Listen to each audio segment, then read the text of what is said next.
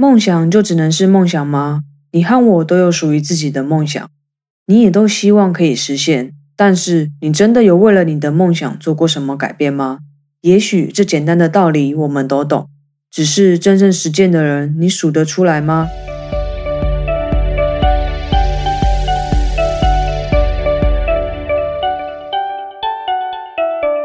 嘿，欢迎收听《非我不可》，非我不可。不论你是已经认识我的人，还是第一次听到这新鲜的声音。都先感谢你愿意点开这集来收听。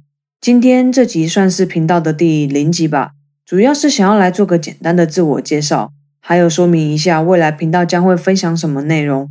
另一方面是因为我实在是有点懒，想说之后如果被问到相同的问题，我就可以请他们回来收听这集的内容，我就不用重复回答啦。那我们就直接进入今天的主题喽。虽然有点别扭，但我还是先简单的做个自我介绍。你们可以叫我 Brooke。目前呢，有份正职的工作，主要内容是行销企划，也算是个远端工作者。今天会做这个频道，最初的动力算是圆梦吧。平常我不算是个喜欢听音乐的人，但是我却特别爱听 podcast，觉得有种特别的吸引力。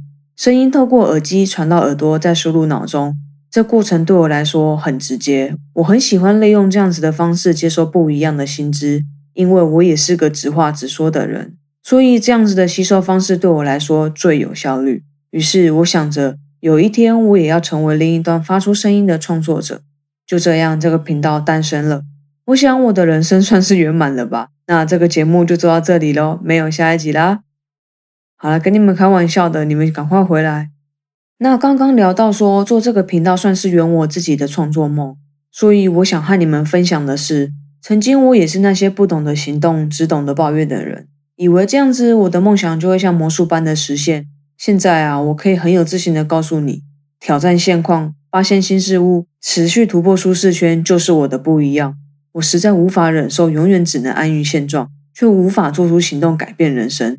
你和我的人生不应该由别人支配，我们是自己人生的主人。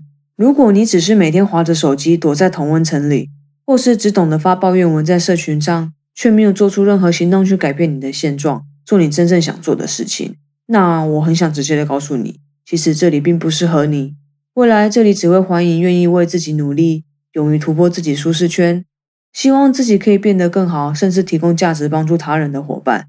那在未来，我除了会分享网络行销的内容之外，我还会和你们聊聊自我成长的部分。因为有时候你要的不是策略和蓝图，而是强大的心智，因为那才是你持续前进的关键。